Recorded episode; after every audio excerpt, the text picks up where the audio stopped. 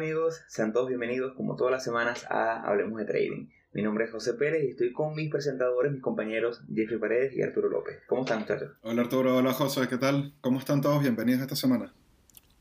Hola José, hola Jeffrey, ¿cómo están? Bueno, bienvenidos a otro episodio nuevamente.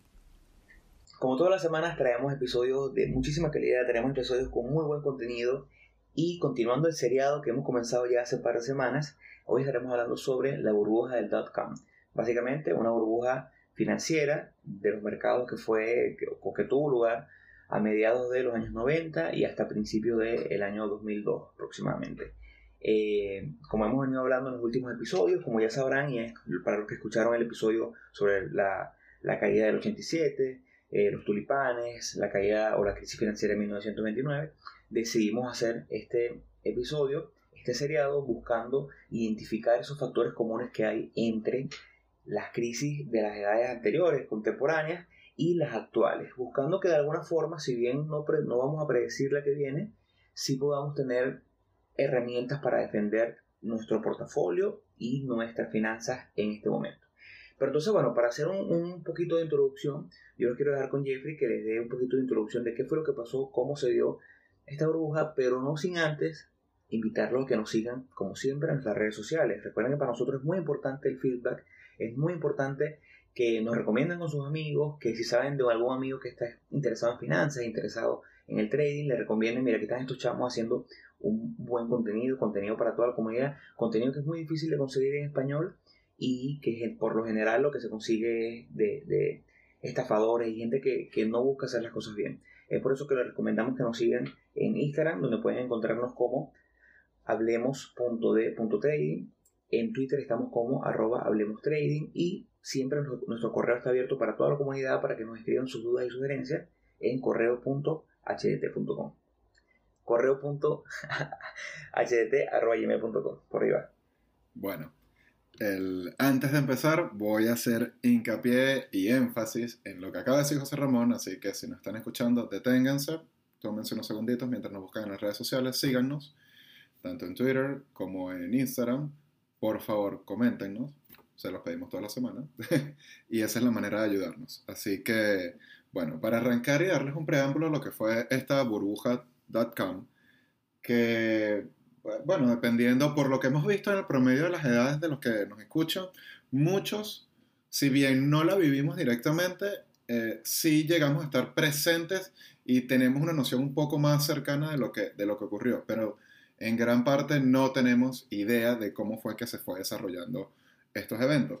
Y es sumamente interesante analizarlo y estudiarlo porque a pesar de ser una crisis que no duró mucho, a diferencia de las otras que hemos hablado, si no han escuchado las otras, fíjense en los episodios anteriores de la Gran Depresión, del Monday, del lunes negro, del 87, de la crisis de los tulipanes, a diferencia de estas otras crisis, esta no duró tanto.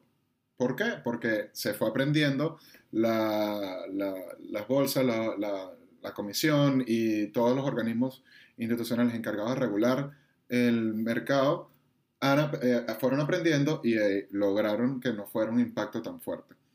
Y dentro de este impacto no tan fuerte hubo ganadores, ganadores como de repente lo habrán escuchado por ahí, un señor que posiblemente hayan comprado algo en su tienda, que es Jeff Bezos, él nació de, de todo este boom eh, también en ese, en ese entonces crecieron empresas como Yahoo.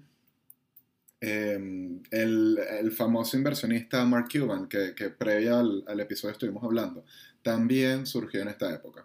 ¿Qué fue lo que sucedió con la crisis.com? Bueno, básicamente en ese momento, en los 90, entre 94 y 95 fue donde empezó el boom o la, la parte más fuerte, pero esto ya venía agarrando impulso. ¿Qué sucede? En esta época el, Internet era solamente para lo que se conoce en inglés como unos savvy o los que son muy eh, apasionados por la informática y no tenía acceso a todo el mundo. Cuando empieza a abrirse el Internet, cuando empiezan a, a darse el auge de los exploradores y a, a abaratarse los precios de las computadoras, todas las personas empezaron a tener un acceso un poco más cercano. Ya no era para gente sumamente técnica, gente que estaba, eh, veía todo con, el, eh, con fines de programar o pioneros de las tecnologías. Ya era un poco más abierto al público. Y con esto viene la idea de que esto revolucionaría el mundo. que ya 30 años después, cerca de 30 años después, vemos que sí, sí revolucionó el mundo, pero no se supo manejar eh, o no se manejó con cautela en aquel momento. Y ahí es donde las instituciones financieras, el pánico, la misma avaricia de las personas, llevaron a que se descontrolara todo el mercado financiero relacionado a empresas tecnológicas. ¿Qué sucedió?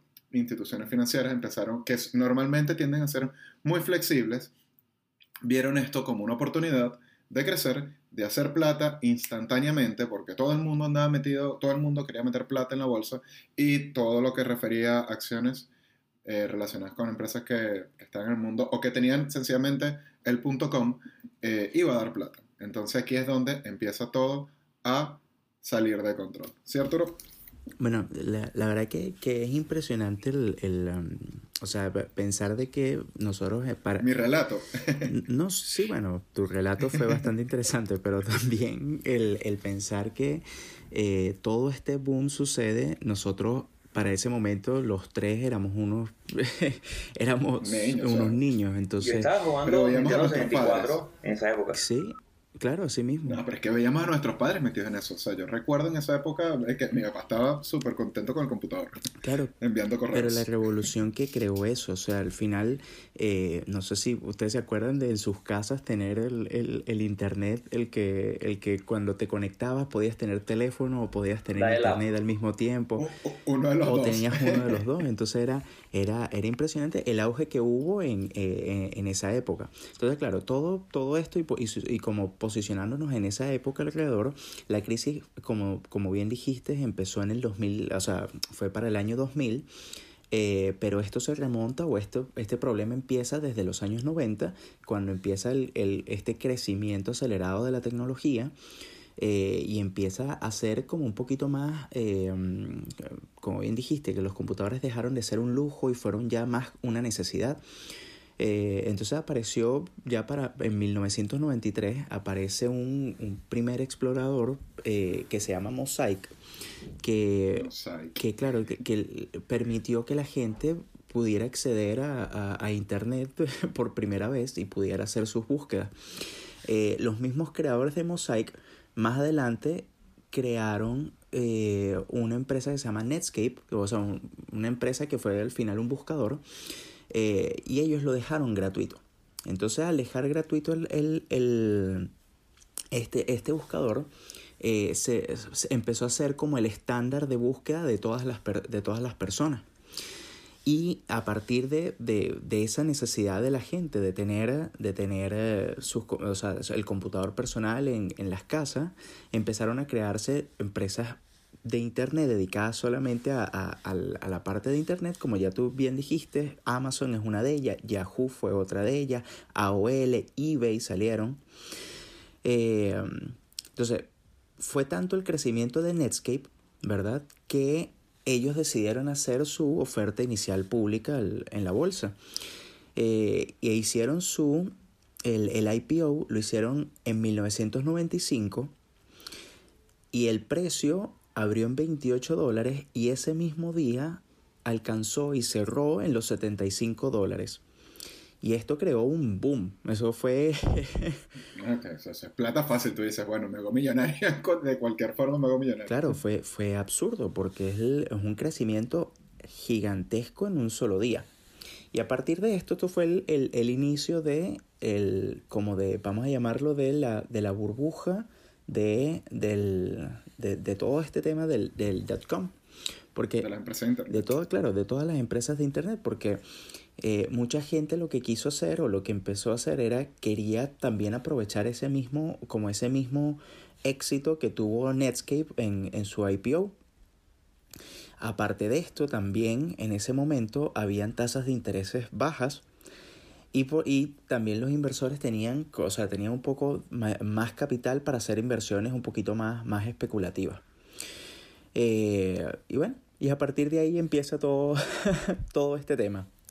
Bueno, ahí ya para que la gente entienda un poquito, quiero hablarles un poquito de la anatomía de lo que fue la burbuja. ¿no? Como bien dijo Arturo, eh, más o menos para mediados de, del año 95 es donde comienza más fuertemente. Entonces, quiero que nos situemos en el índice de Nasdaq.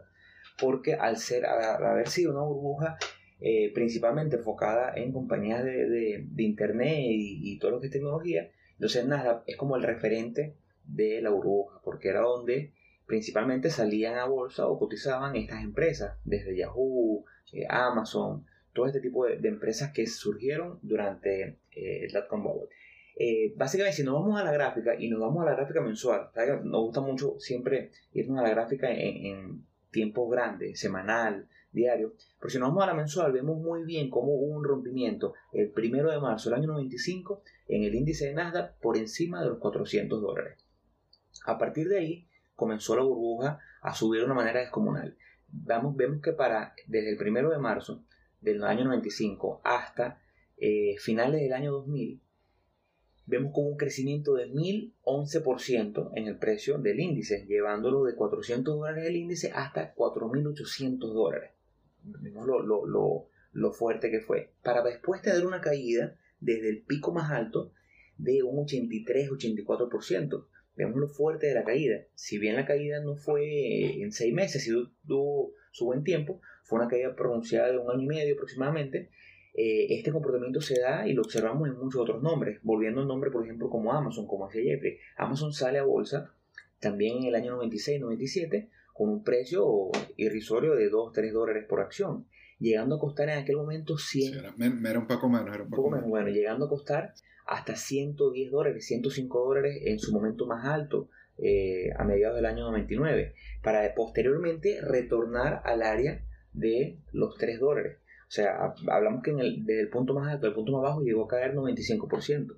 Entonces vemos cómo en la creación de esta burbuja, en el camino de la burbuja, muchísimas compañías que se vendieron por muchísimos millones de dólares ya hoy no existen. Jeffrey en, en el inicio del programa sobre Mark Cuban, el inversionista y el dueño de los Dallas Mavericks, y él fue, él es un multimillonario que fue creado durante la burbuja, solamente que supo manejar bien su dinero.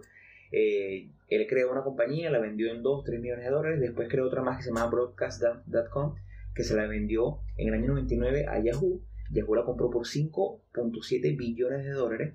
Y para que tengan una referencia, los precios tan astronómicos que se pagaban en el momento, 5.7 billones de dólares, eh, en ese momento, pero 10 años después, Yahoo fue comprado, todo Yahoo fue comprado por 4.5 billones de dólares. Y esa compañía, Broadcast.com, una compañía que, la compañía que compró Yahoo, a los tres años la cerraron. No, no, fue una compañía productiva. Entonces vemos cómo esta euforia, que es lo que siempre hablamos en los episodios anteriores sobre las crisis, este tipo de euforia es una de las principales causantes de la burbuja. Entonces aquí llegamos a eso. las causas de la burbuja.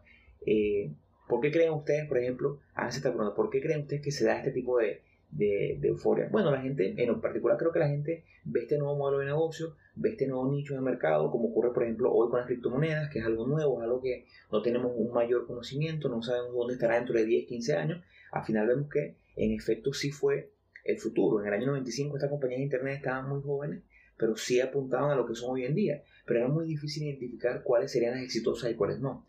Hay una... Arturo, comenta por ahí.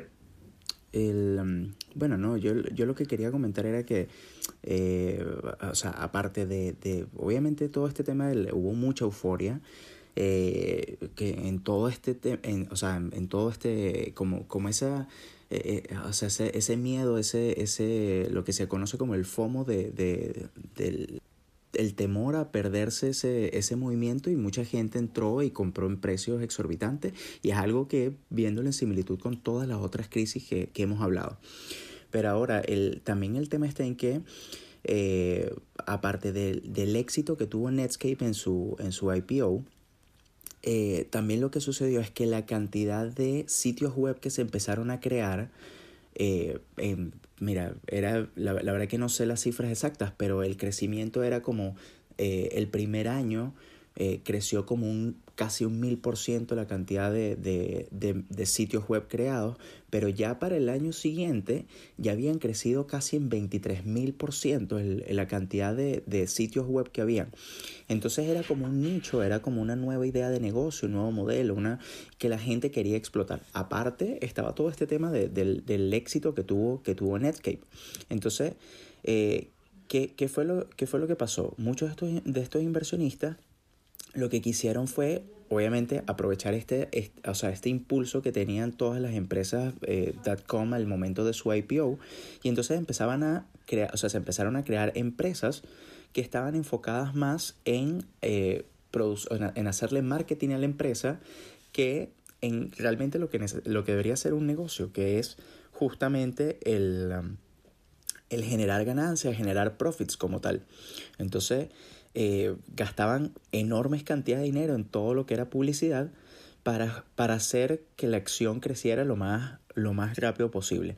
Y muchas de estas empresas eran muy poco rentables, pero al parecer para ninguno de los inversionistas eso, eso importaba. Porque hablamos de, de, de, compañías, antes de comenzar a grabar, hablamos de compañías que fueron creadas, que eran compañías con modelos de negocios súper raros, pues, se creaban cualquier tipo de compañía, Arturo.com, entonces Arturo vendía fotos de Arturo, por decir algo, o sea, eran compañías que no tenían ningún tipo de sentido y aún así crecieron muchísimo. Eh, volviendo a... Eso era lo que yo iba a comentar, Arturo.com sería una empresa muy rentable. Es que, a ver, dentro de todo este tema de las empresas que no eran rentables, no estaban teniendo eh, revenues, no, estaban, no, no tenían razón de existir, se mezcló otra parte que es la, digamos, la parte, la parte fea, la, la cara fea de la moneda, o la parte, no sé, conspiratoria, que es donde la gente empieza, no, es que siempre esta gente de plata quiere... Eh, en cierta parte sí, ahí es donde viene el descontrol. ¿Qué sucedió? Que muchas instituciones bancarias, eh, Venture Capital, eh, los bancos como tal, empezaron a darse cuenta de que esto era una manera fácil de hacer plata. ¿Por qué? Porque la gente metía plata sencillamente porque el nombre terminaba en .com. A tal punto que hubo empresas que terminaron cambiando su nombre a bla bla bla .com. Solamente con el fin de atraer a la gente. Porque llamaba la atención y punto. Eh, recuerdo haber visto una, una empresa que se llamaba E-Loan, eh, que abrió con 14 dólares la acción y ese mismo día cerró con 34. ¿Qué pasa y qué es lo que viene sucediendo detrás de todo esto? Que empezaron a crecer muchas empresas de Internet, llegaban los bancos y en las entrevistas que había por Internet salían los dueños de esas empresas y decían, mira, apenas estábamos entrando a la oficina, teníamos cajas en las manos con todo nuestro mobiliario y ya estaba la gente del banco queriendo invertir. ¿Qué es lo que sucede detrás de esto? Que cuando vienen, los, eh, vienen las empresas bancarias a empresas a consultarles si estas empresas van a salir públicas, eh, dentro de los requisitos de, de si la empresa va a salir pública, tiene que estar la, el, capital que tal, como tal que van a tener, vienen estos venture capital y le dicen, ok, tú vas a hacer el público, sí, eh, tenemos en mente, ok, listo, aquí vamos a meter X cantidad de plata, pero vamos a tener derecho a cierta cantidad de acciones. De manera que al momento de hacer el IPO, van a tener una allocation en este IPO con un precio de IPO, muy por debajo de lo que va a salir al mercado. Entonces ya estas instituciones bancarias, inmediatamente, solamente con, con haber invertido en la empresa, que estaba en 14 dólares, salía al mercado, no sé, con 20, y ese mismo día llegaba a 70, venían estas instituciones bancarias y vendían.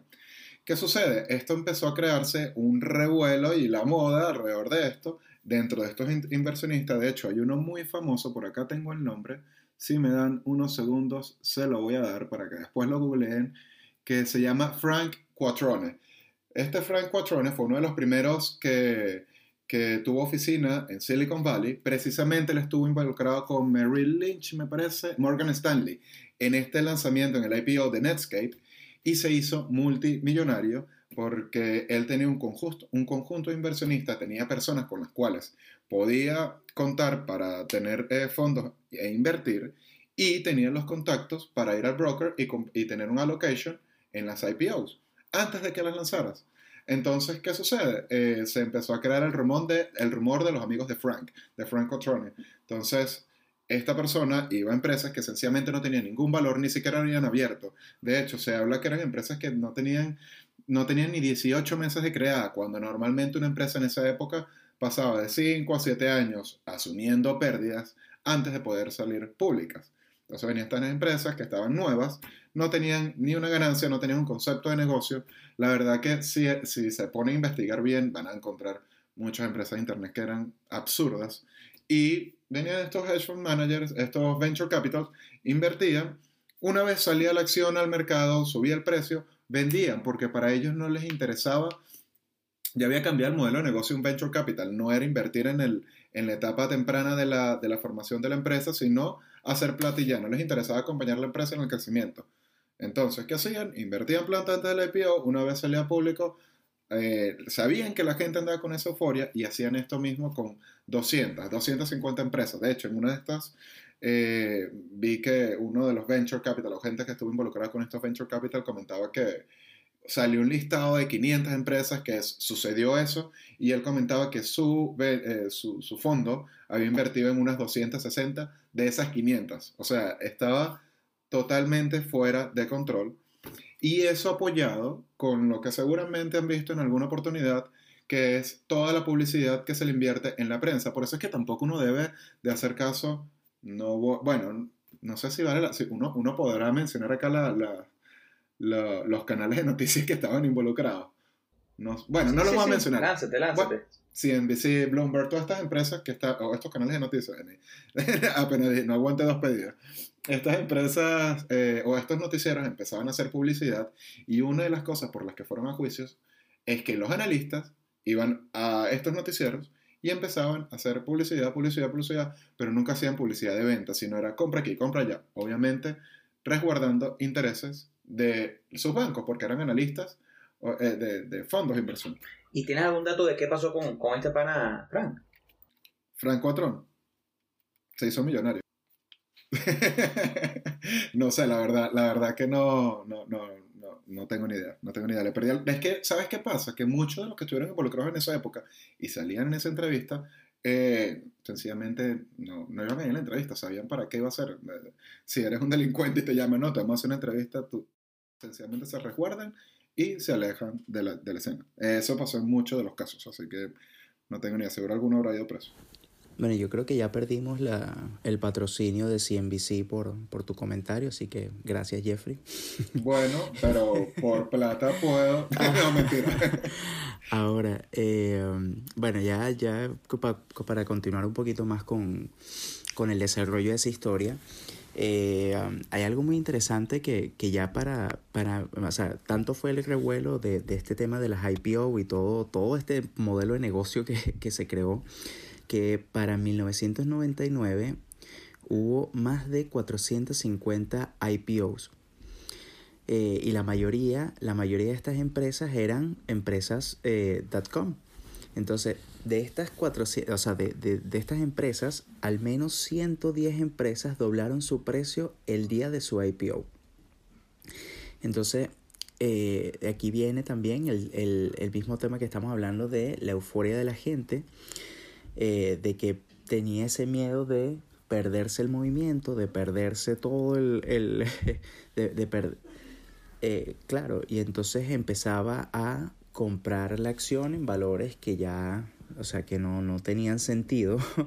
y obviamente tanto el índice como las acciones continúan subiendo por este mismo tema de la, de la burbuja. Ahora, ¿qué pasa? Cuando empieza como a, vamos a, vamos a decirlo como a desinflarse todo este, todo este tema, eh, empieza ya para, para el año 2000, hay, hay muchos factores. Eh, pero entre uno de ellos estaba, cuando llega el año 2000 hay cambio de, de milenio. Entonces eh, ocurrió un tema que eh, yo creo que tampoco ninguno de nosotros se, se dio cuenta, ni, ni, lo vio, ni nada, pero ahorita como que, que leyendo estaba el tema del Y2K. Por, por claro, ese, ese momento, mira, es más, me acuerdo del Y2K porque en ese momento eh, se hizo una, una, fiesta de Año Nuevo enorme en Sydney y había un programa de, de, televisión allá en Venezuela que salía el tío Simón cantando para ese Año Nuevo, el Y2K, el y bueno, bueno, pero había un problema, era con, eh, con, con el tema de la fecha porque las computadoras en ese momento, eh, o sea, por, por tema de programación y que era muy costoso el, el tema de la, de la reprogramación, eh, tenían solamente eh, lo, los últimos dos dígitos, entonces cuando pasara el año 2000 iba a ser 00.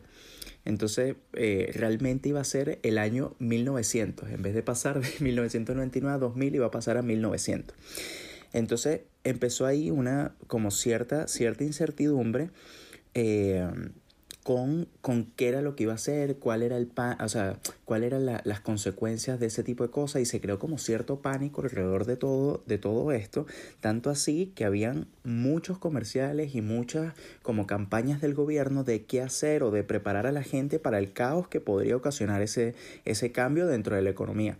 Inclusive, decían que, el, eso lo dijo un analista, que las consecuencias de, ese, de, de, todo este problema podían ser comparables con al, un fenómeno natural como, como el niño. yo decía, Dios mío, tanto pánico alrededor de, de esto. Entonces, eh, ¿qué pasó también aparte de eso? Eh, ocurre que la, la, Reserva Federal, que estaba, el, si no me equivoco, el, era Alan Greenspace, el que estaba en ese momento como, como, como chairman del, del, de la Reserva Federal, él ya había indicado en una oportunidad eh, eh, que había, o sea, que cuál era el problema de todo este tema de la burbuja, pero realmente no hizo ni mucho énfasis ni, eh, ni nadie lo escuchó. Realmente todo el mundo estaba con este mismo tema de la euforia, cosa que nuevamente se repite en, las otras crisis. pero ya para el año 2000, él indica o sea, él, da la, o sea, en una, en una entrevista que le hacen, él indica la necesidad de que hay que aumentar las tasas de interés. Y a partir de esto, empieza a crecer, empieza a aumentar la volatilidad en el mercado porque ni siquiera se sabía de cuánto iba a ser el aumento, sino simplemente que había una necesidad de, de aumentar las tasas de interés. Ya para el 10 de marzo, el Nasdaq alcanza un nuevo máximo y tres días después, o sea, alcanza un nuevo máximo histórico. Y tres días después de eso aparece una noticia de que Japón, que en ese momento, Japón igualmente que en el que era, o sea, era un, eh, en la parte tecnológica era un competidor muy grande y muchas empresas estaban también formadas en Japón dentro de todo esta, eh, de todo este revuelo del internet, eh, indica que entra en una, en una recesión. Entonces eh, el que entre una economía tan grande como la japonesa en ese momento, en una recesión, crea una incertidumbre y un pánico muy grande y entonces daña la confianza de todos los inversores. Y a partir de esto se crea un pánico y empieza toda la, o sea, empieza como la, la caída y la venta de todo la, la, de los precios en general y las más afectadas fueron las empresas del, del dot com, que en ese momento eh, cuando tú empiezas a ver, porque ya una vez que está la empresa constituida, ok, genial que el precio empieza a subir, todo el tema, pero en algún momento tiene que presentar resultados financieros, tiene que entregar, eh, dar cuentas de, de, de, de, su modelo de negocio, de, qué tan rentable puede ser la empresa y empiezas a ver que muchísimas de esas empresas eran cero rentables y no tenían, no producían ni siquiera un solo dólar. Y, y ahí es donde queda empieza la, la, catástrofe. No sé si ustedes tienen algo, algo más que comentar ahí sobre ese tema. No, bueno, y hay un par de cosas que me llaman mucho la atención, porque eh, por lo menos una de las cosas que tú hablabas temprano de, de cómo ese poco de empresas en el IPO eh, duplicaron su precio tan rápidamente. Eh, hay una empresa que fue muy, muy emblemática, una que se llama Pets.com, que vendía mascotas por internet salieron en, el IPO, en su IPO, en su IPO eh, en el año, si me equivoco, 2000, duplicaron y triplicaron su precio en unos tres meses y cerraron, la compañía cerró a los nueve meses de haber salido a, bolsa, solamente a los nueve meses. Y es por eso, porque eh, más allá de la euforia, eventualmente necesitamos que la empresa reporte ganancias. No es sustentable, por más que se especule en las, lo que será una compañía en el futuro, y siempre hablamos de compañías emblemáticas que hoy en día todavía no dan resultados financieros como eh, Tesla, por ejemplo, que Tesla, un, el fabricante de autos, como Tesla, fabricante de autos más grande del mundo en capitalización de mercado, pero al día de hoy Tesla todavía no reporta ganancias netas. Sigue su, su, su valoración sigue sujeta a lo que se cree que pasará eventualmente, pero no da resultados económicos todavía pasaba todavía eh, con Spotify hasta hace poco, con Uber, compañías muy grandes que dominan el sector, dominan el mercado, pero todavía no dan, no dan resultados financieros. Entonces, eventualmente, las compañías que no dan resultados financieros no podrán seguir creciendo solamente por, por mera especulación. Necesitamos que sean compañías rentables, si no, eventualmente morirán. Bueno, también nos quedamos sin el patrocinio de Tesla. Si seguimos así, en tres episodios más nos va a querer patrocinar, pero ni, nuestros novios. el punto, eh, bueno, justamente eso que comentaba José Ramón, sigue habiendo más historias que alimentaron toda esa avaricia y todo ese descontrol del mercado. Eh, dentro de lo que estoy investigando, también vi testimonios de personas que decían que las instituciones, a ver, no son personas normales, no son personas corrientes como nosotros, ya son eh, firmas, eh, hedge fund managers, venture capital, gente que maneja mucha plata, que venían las instituciones y los llamaban y les decían, mira, te tengo esta acción a precio de IPO. Y, el, el, tipo le respondía como que, pero ¿por qué me la, a, qué precio? No, 17 dólares, pero es que estoy viendo que ya está y él le respondía, pero estoy viendo que ya está cotizando en 34. Sí, pero es una orden de IPO que no está totalmente, que no se llenó completamente, y bueno, la tienes, la tomas o la dejas.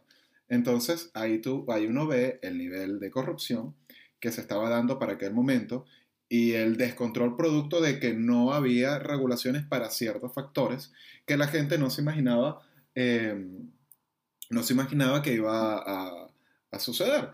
Entonces, ahí estamos viendo otro, otro, otra otro veneno, otra parte del veneno que entraba esto. Dentro de estas mismas personas también le preguntaban a uno que por qué, el, por qué eh, los bancos eh, o las instituciones empezaron a actuar de esa manera.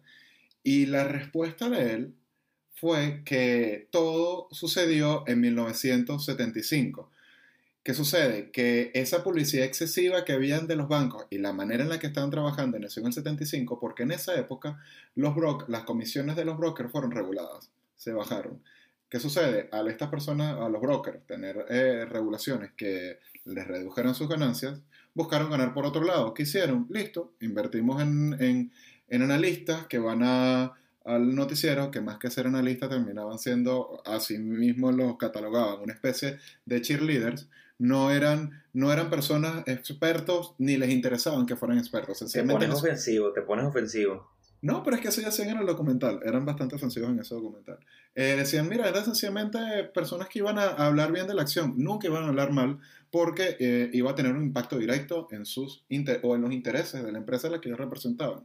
Entonces, se fue mezclando todo esto y, y, eso, sumado a la euforia de la gente, al desconocimiento y al dinero fácil que entraba, termina siendo una, una bomba atómica, eh, que, que, fue lo que se formó con el Datum Bubble. Bueno, y, y ahora, eh, no solamente, o sea, no solamente ocurre todo esto, después de todo esto, de, de, la, de la explosión de la, de la, la burbuja, eh, ocurre luego el siguiente año, en el 2001, el atentado, el ataque a, las Torres Gemelas en, en, Estados Unidos. Y eso hizo que aún, o sea, que cayera aún más el mercado. Eh, inclusive, él, dice, o sea, de lo que estaba leyendo, fueron cinco años de, de euforia donde el precio creció muchísimo y solamente en 14 meses cayó, el Nasdaq cayó a niveles de 1995. Eh, fue impresionante la caída. Entre las consecuencias que, que trajo toda esta, toda esta, esta crisis, eh, hubo muchas personas que quedaron sin empleos porque trabajan en empresas que en estas empresas que fantasmas eh, se habla de aproximadamente 22 mil personas.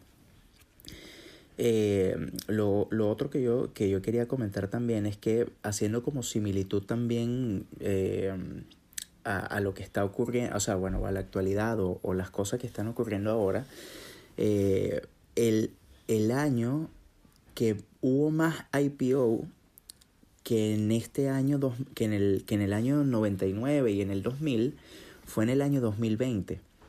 En el 2020, en plenas crisis del coronavirus, hubo muchas, muchas, muchas empresas que realizaron su, su oferta inicial pública. Y eh, fue, o sea, eh, es interesante compro, eh, o sea, compararlo por justamente el, el, el, el momento de, de, o sea, de que estamos, de, de, que fue un momento de crisis y que es impresionante empezar a buscar todas esas similitudes que hay, no para adelantarse una crisis, sino para ver cómo, cómo, mira, qué cosas están pasando ahorita que pueden ocurrir eh, más adelante en un futuro, porque otra crisis va a venir en algún momento. O sea, esto no, no es algo que, que, que, nos vamos a salvar. Ahora. O sea, como dicen, como dicen los españoles, te mojas y predices una crisis. bueno, eh, ahora, eh, hubo muchas, o sea, hubo muchas empresas que cayeron a la bancarrota, muchas de estas empresas que tenían poca rentabilidad.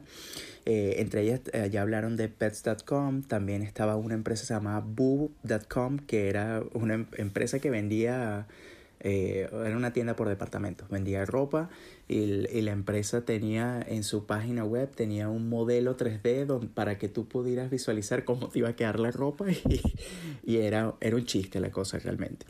Pero Claro, pero hubo muchas empresas ganadoras como lo fueron Microsoft, como Google, como Amazon, como Apple, que a pesar de que, le, de que fue muy fuerte la, la, caída porque a todo el mundo las afectó, Amazon cayó de 107 dólares a casi 7 dólares, Apple de 5 dólares a 1 dólar aproximadamente.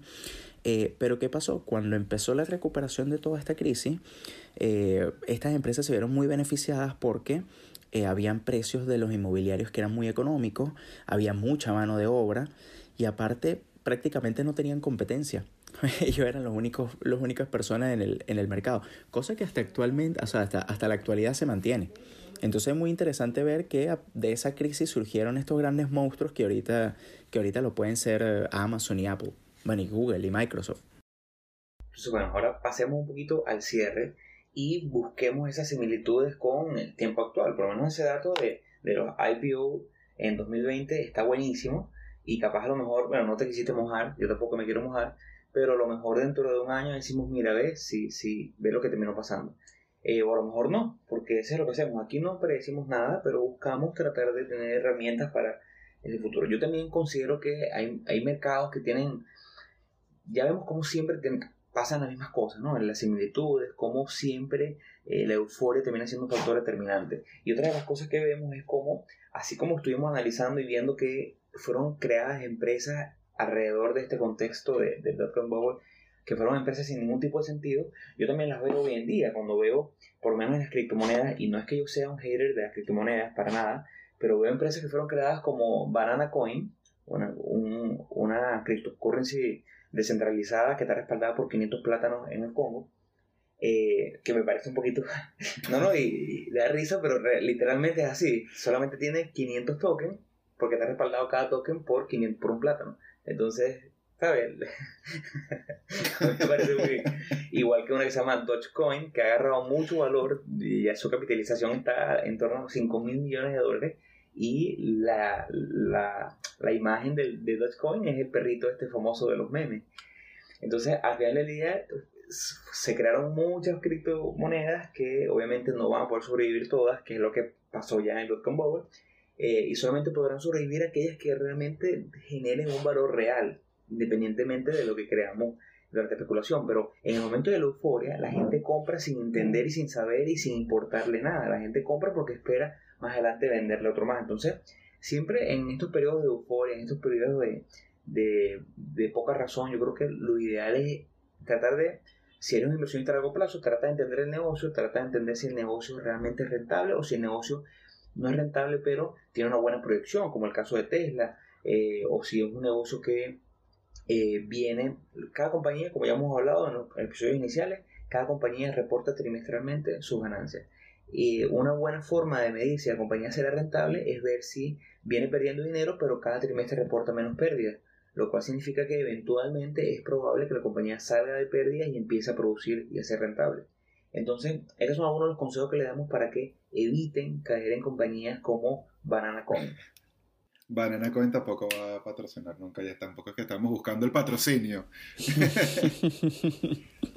bueno, yo eh, por mi lado, más que una conclusión y un análisis de lo que sucede, bueno, sí, exacto, es una conclusión de lo que sucedió.